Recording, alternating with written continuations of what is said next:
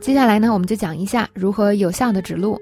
那么到了国外呢，一项必备的生存技能就是听懂别人指路。但如果呢，你只是停留在这个层面，尝试啊去听懂别人的话，那么最后想听懂可能要花很长时间。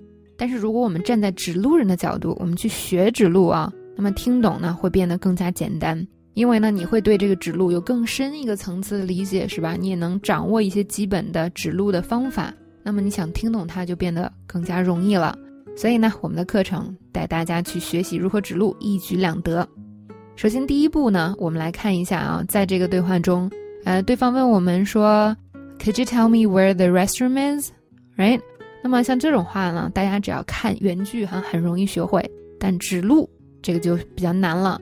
那我们先看第一步，通常呢，有一个比较好的方法是什么呢？就是指出大概的位置，就是你不用说一下子就说啊，你往。前走，然后右拐什么？我们可以先大概的告诉他他在哪儿。比如说呢，在这个商场里，那离我们最近的洗手间是在美食城附近。The nearest one is by the food court。那这里边的技巧就是什么？我们指出大概的位置，学这样的一句话：The nearest one，the nearest one。比如说，刚才我们学的这句：The nearest one is by the food court。大家可以自由发挥，是吧？我们说最近的是在。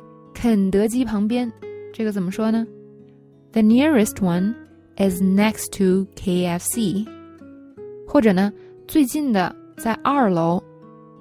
The nearest one is on the second floor。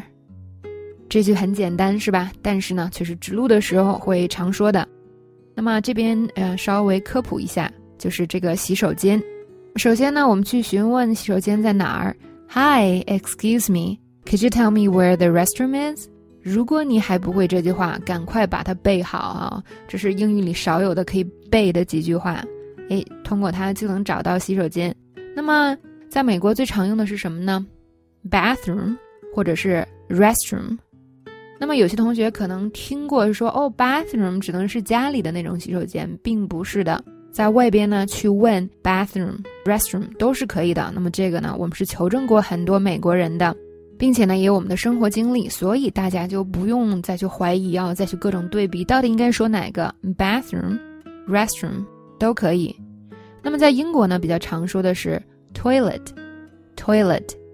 那么我个人的一点经验呢，就是去东南亚的国家旅游的时候，我说 bathroom 或者是 washroom，他们会不懂，但是我说 toilet。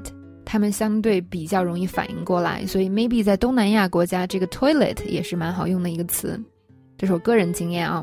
那么飞机上呢，这个洗手间叫 lavatory，lavatory，这是一种特殊的叫法，通常只有飞机上的洗手间叫这个。